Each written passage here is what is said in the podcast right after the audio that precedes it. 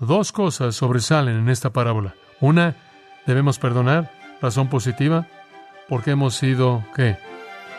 Perdonados tanto. Razón negativa. Debemos perdonar, porque si no lo hacemos, seremos disciplinados.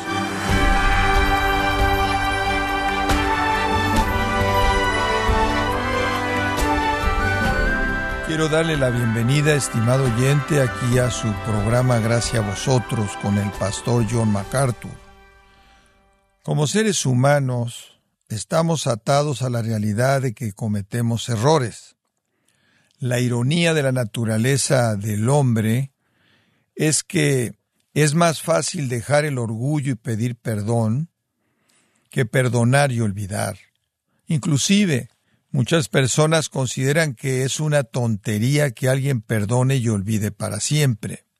Pero, ¿cómo debe responder cuando un creyente peca contra usted y luego busca ser perdonado?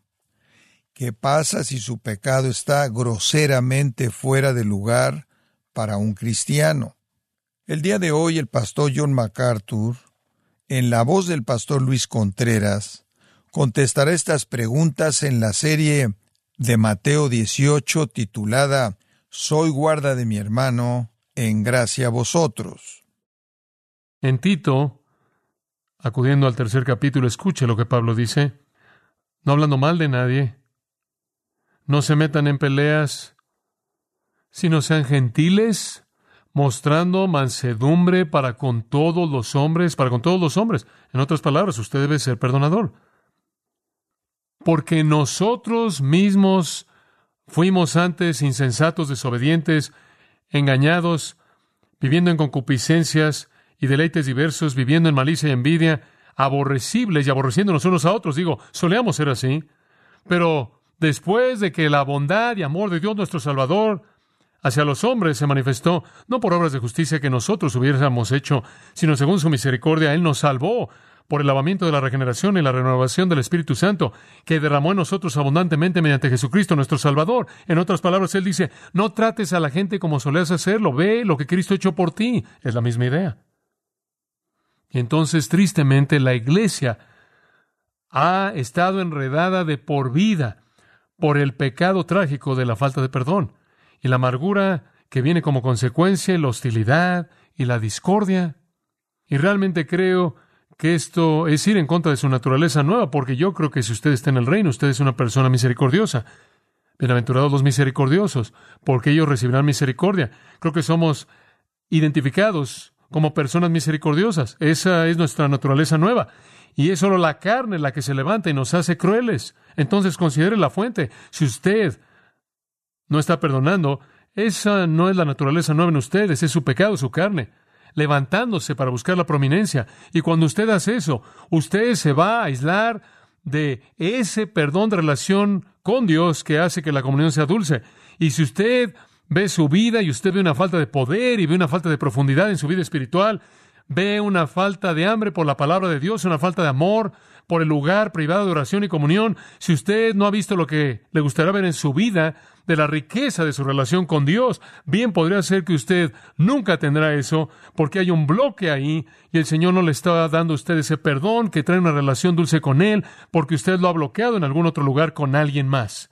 Y hasta que usted perdone a esa otra persona, el Señor no va a abrir el flujo de comunión con Él. Entonces, versículo 31, vea lo que sucede. Viendo sus consiervos. Ese término de nuevo, ahí está. Y aquí hay un grupo de cristianos, creyentes, que vio lo que pasó. Vieron todo.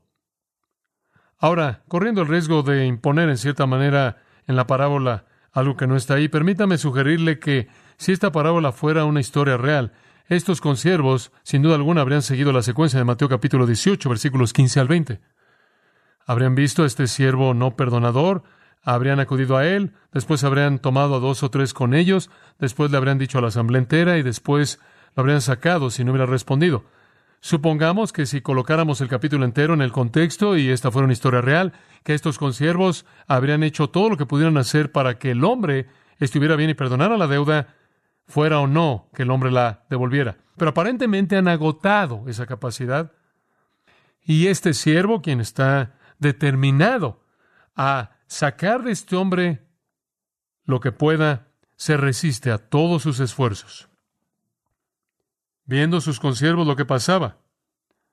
Aparentemente lo han visto de primera mano, son testigos de esto, han estado involucrados en el proceso, hicieron lo único que les quedó. Se entristecieron mucho, me encanta eso. Hay dos cosas aquí que sobresalen y solo quiero mencionárselas. Una, hubo un siervo que no perdonó y habían siervos que estaban tristes por eso. Quiero decirle que estas personas están actuando de acuerdo con la nueva creación. Este es el tipo de actitud de la mayoría de aquellos que han sido perdonados. Son perdonadores.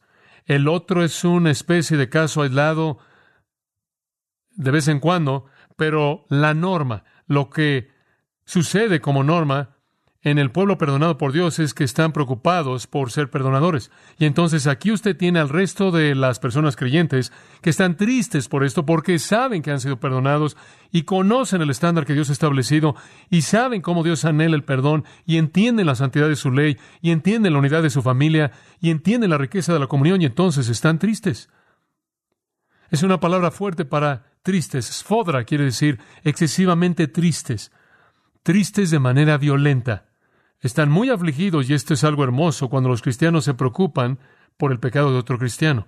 Están tristes de manera violenta, excesiva por esto, porque hay una falta de respuesta a la ley de Dios y la voluntad de Dios y la manera en la que Dios quiere que se hagan las cosas que está interrumpiendo la comunión. ¿Y qué hacen? Acuden a la presencia del rey. Asumen mi mente que ya han acudido a este siervo y no tuvieron éxito en hacer que respondiera. Y dice que vinieron y le dijeron a su señor. Y la palabra ahí es una palabra fuerte para dijeron. Le dieron un bosquejo detallado, cuidadoso de todo. Debieron haber cubierto el proceso entero. No es solo una palabra simple para decir, sino una compleja. Le contaron todo lo que había pasado. Sin duda le recintaron el proceso entero al rey y dijeron, hemos tratado de hacer todo lo que pudimos por corregir esto y hemos venido a ti como el último recurso. Estamos tan tristes por este siervo que no perdona versículo 32.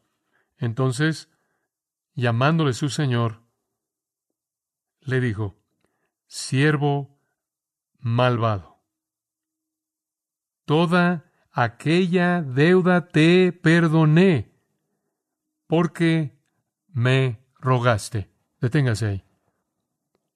¿Cuál es la actitud de Dios?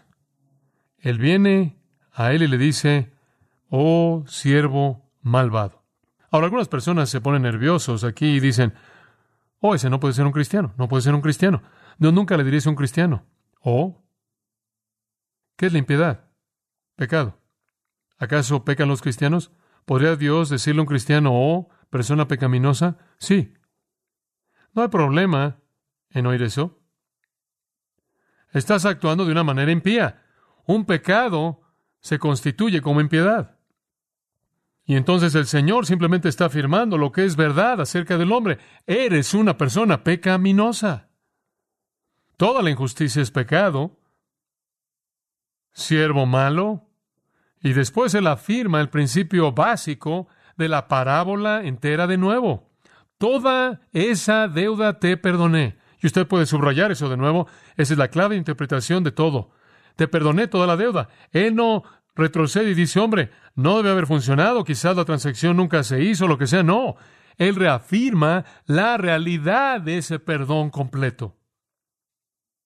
Porque me rogaste. Y eso añade otro ingrediente. De regreso en el versículo 26, postrado le suplicaba diciendo, Ten paciencia conmigo, haré mi mejor esfuerzo. Y aquí encontramos que añadido a eso, que al mismo tiempo le rogó.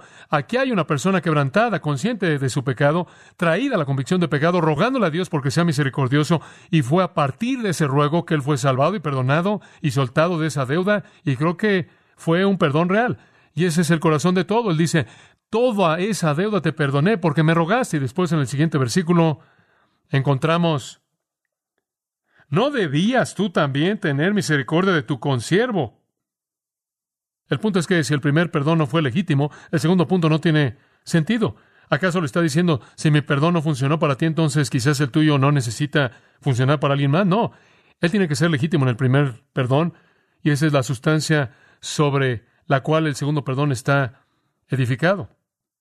¿No debías tú también tener misericordia de tu consiervo como yo tuve misericordia de ti? Lenski llama esto una monstruosidad moral, que alguien fuera perdonado de esta manera y fuera incapaz de perdonar a alguien más. Observa el versículo 33 por un momento. ¿No debías tú también tener misericordia? Y después él usa la palabra misericordia. Este es un pensamiento hermoso. No es que le dijo, ahora deberías haberle dado al hombre la oportunidad de pagarte la deuda. Digo, deberías haberlo dejado pagarla en libertad sin que fuera a la cárcel. Digo, deberías haber buscado justicia de alguna otra manera y haber conseguido tu justicia. No, no dijo eso. Él dijo, deberías haber tenido compasión y misericordia como yo la tuve. ¿Y cómo es que él tuvo compasión? Él tuvo compasión, lo soltó de la deuda y qué? Absorbió la pérdida, lo perdonó. Esto es lo más liberador que hay. Es absolutamente liberador. Alguien le debe algo a usted. Le han hecho algo para lastimarlo a usted. Le han hecho algo para irritarlo. Lo han ofendido, han dicho algo acerca de usted que no es verdad. Dijeron algo acerca de su esposa que no es verdad, o de su marido, de sus hijos, o lo que sea. Y le han hecho algo para lastimarlo, para ofenderlo. Y quizás han hecho algo para defraudarlo económicamente, o en términos de propiedad, o lo que sea. Y usted va a dejar que eso arde en usted, o va usted a conseguir que le paguen a usted algo. No, simplemente tenga compasión. Eso es lo que debería haber hecho, porque eso fue hecho por usted cuando usted rogó por perdón. Versículo 34. Y ahora realmente estamos llegando a la médula. Entonces su señor, enojado. Y aquí la gente se pone nerviosa otra vez, dice, no, este no puede ser un cristiano. ¿Acaso el Señor se enoja con cristianos? Sí, seguro. El Señor se enoja cada vez que usted peca. ¿No lo piensa? ¿Qué lo hace enojar? El pecado lo hace enojar. Y si no estuviera enojado, estaría algo mal con su naturaleza santa. Él siempre se enoja por el pecado. Esa es una respuesta automática. El Señor tiene indignación santa en contra de la maldad, incluso en la vida de usted y la mía. Entonces su Señor enojado le entregó a los verdugos, a los carceleros, hasta que pagase todo lo que le debía. Ahora este no puede ser un cristiano. ¿Qué vamos a hacer con este cristiano entregándolo a los verdugos. ¿No piensa usted que ese podría ser un cristiano? Observe Hebreos capítulo 12 por un minuto. Hebreos capítulo 12, versículo 5. ¿Habéis olvidado la exhortación que se os habla a vosotros como hijos? Esto es ahora a los hijos de Dios, hijos creyentes cristianos.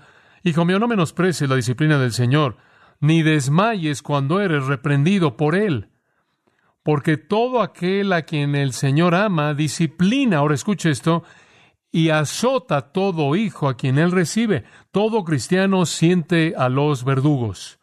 Todo cristiano siente el azote. Todo cristiano en algún punto en el tiempo va a sentir a los verdugos, colocando la presión hasta que confesemos y nos arrepintamos, ¿verdad? Si soportáis la disciplina, Dios os trata como hijos. Porque ¿qué hijo es a quien a quien el Padre no disciplina? Y si estáis en disciplina de la cual todos habéis sido participantes, entonces sois bastardos y no hijos. El cristiano será entregado al verdugo, dice usted. Ahora, ¿cuál es el punto aquí? El punto es que el verdugo, en cierta manera, lo coloca usted bajo la presión, bajo la dificultad, bajo la disciplina, hasta que usted confiesa su pecado, ¿verdad? Hasta que usted confiesa su maldad. Y eso es exactamente lo que la disciplina del Señor hace. Si usted no está perdonando a alguien, el Señor va a colocarlo bajo disciplina y en un sentido Él va a apretar los tornillos en usted, Él va a aplicar la presión a usted hasta que su respuesta sea la correcta. Y creo que eso es lo que Él quiere decir al final del versículo 34 cuando dice hasta que pague todo lo que debe. Él nunca podría pagar la deuda entera, incluso un incrédulo no podía pagar la deuda entera.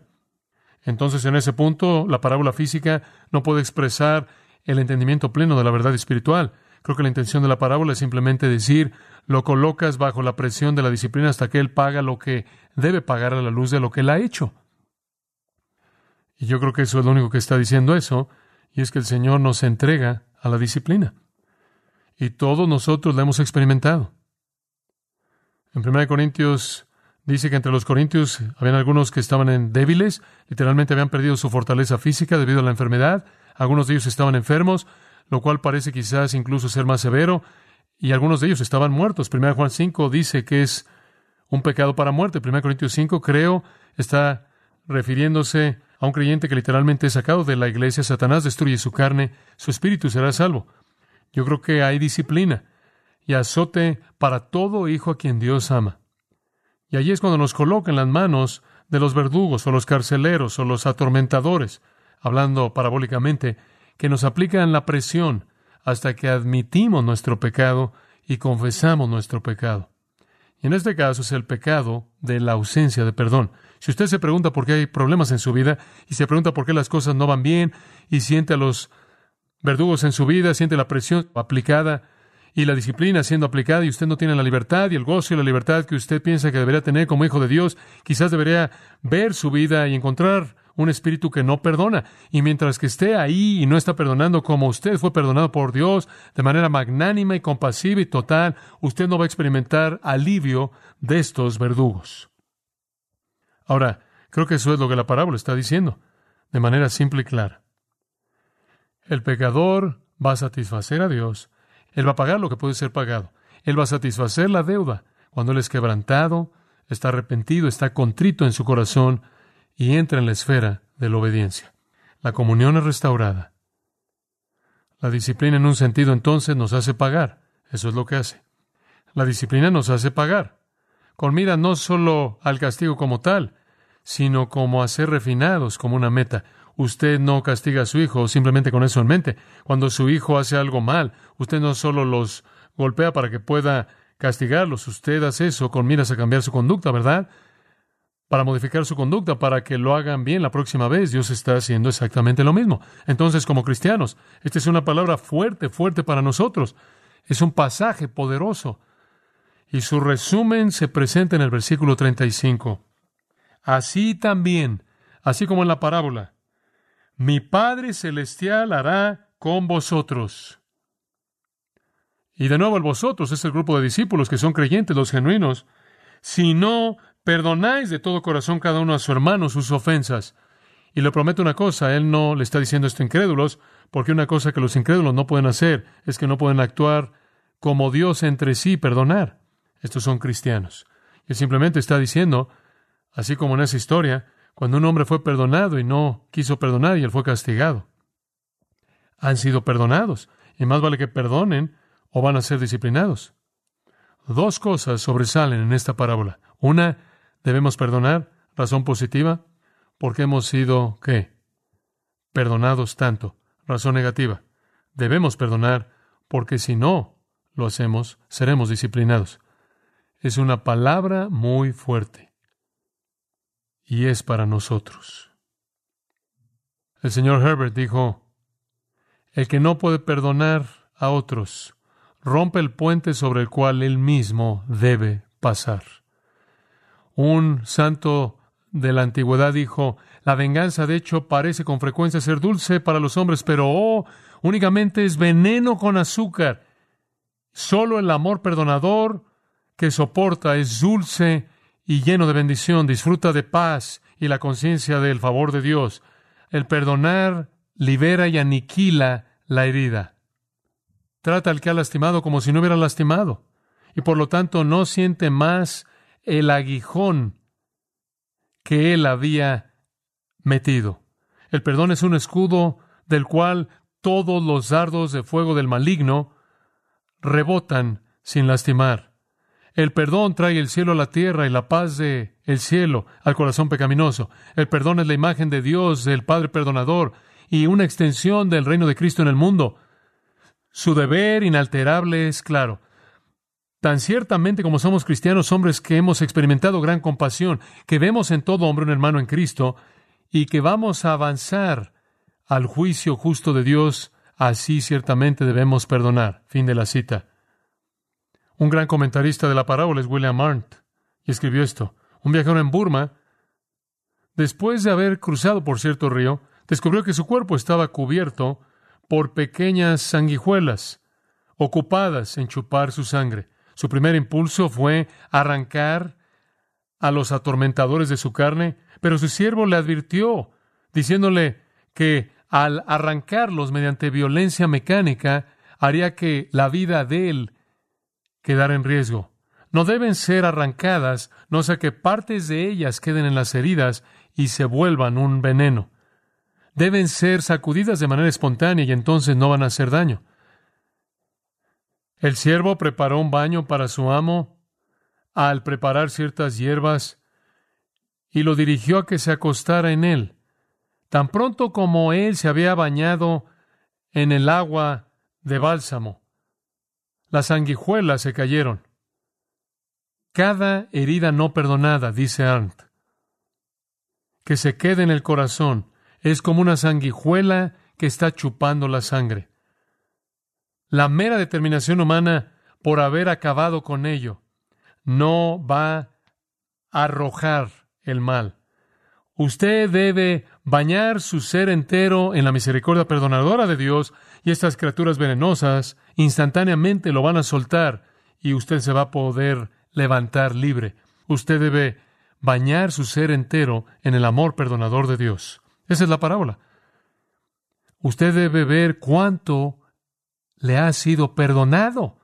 Podemos estar de pie orando por la unidad del Espíritu en el vínculo de la paz, pero la vamos a experimentar cuando aprendamos a perdonar, ¿no es cierto?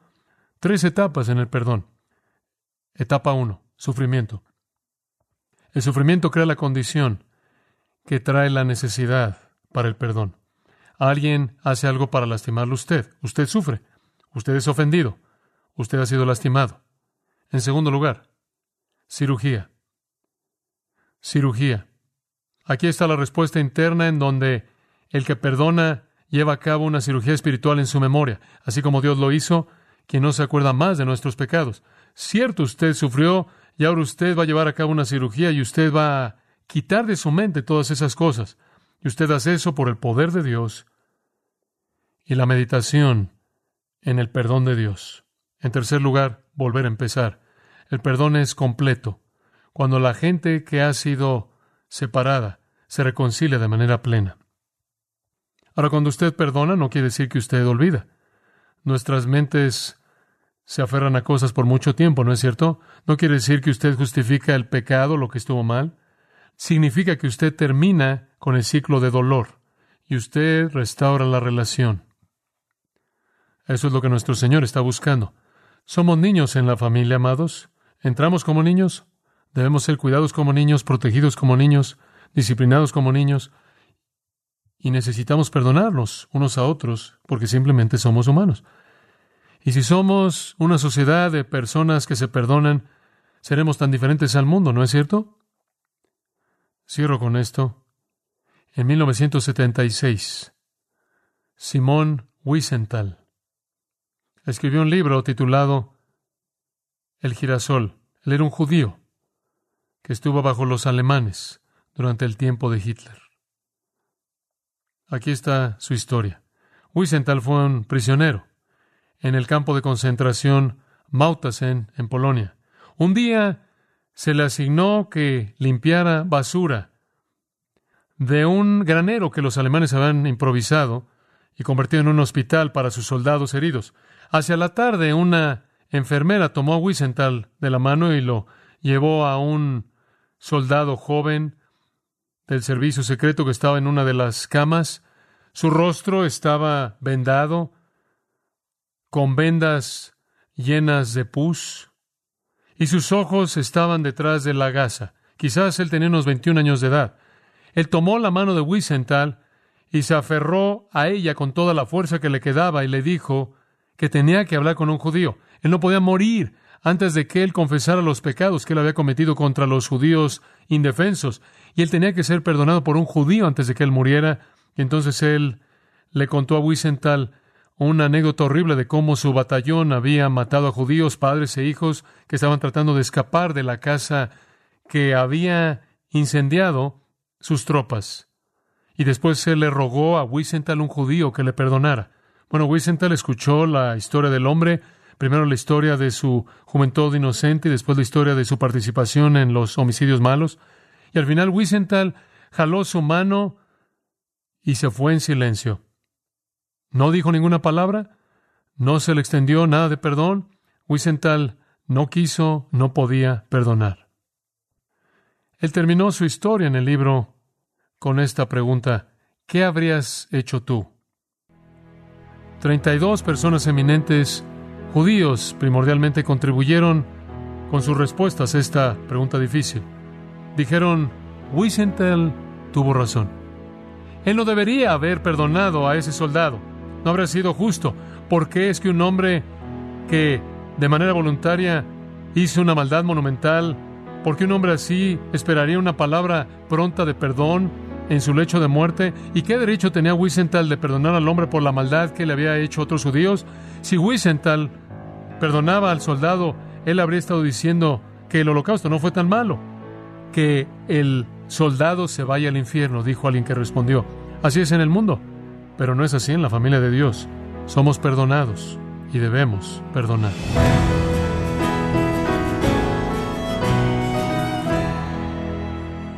Pastor John MacArthur nos ha enseñado que aunque el perdonar no necesariamente significa olvidar, el amor auténtico y la verdadera misericordia dan fin a la amargura, a la ira y al resentimiento.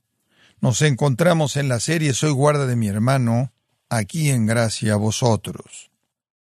Estimado oyente, quiero invitarle a leer el libro La libertad y el poder del perdón, escrito por John MacArthur, donde nos muestra que una vida que ha sido perdonada por Dios está llamada a perdonar para contar con la intimidad espiritual con su Salvador. Adquiéralo ingresando a gracia.org o en su librería cristiana más cercana. Recordándole que puede descargar todos los sermones de esta serie Soy guarda de mi hermano, así como todos aquellos que he escuchado en días, semanas o meses anteriores, animándole a leer artículos relevantes en nuestra sección de blogs, ambos en gracia.org.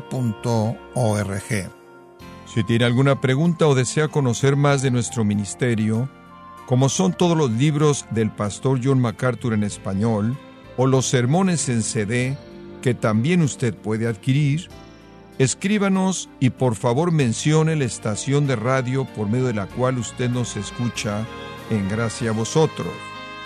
Es importante conocer no solo el país y ciudad de donde usted nos escucha, sino también la radio. Para quienes contactan nuestro ministerio por primera vez, pueden solicitar una copia del mensaje de promoción sin costo alguno, un mensaje por oyente únicamente.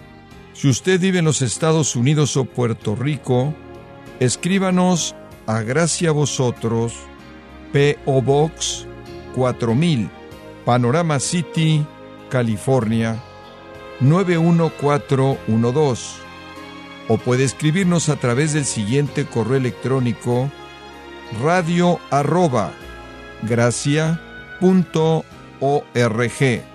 Esto ha sido todo y en nombre de John MacArthur y del personal de este organismo, queremos darle las gracias por su tiempo y sintonía, invitándole para que nos acompañe en la próxima edición y juntos desatar la verdad de Dios un versículo a la vez, aquí en Gracia a Vosotros.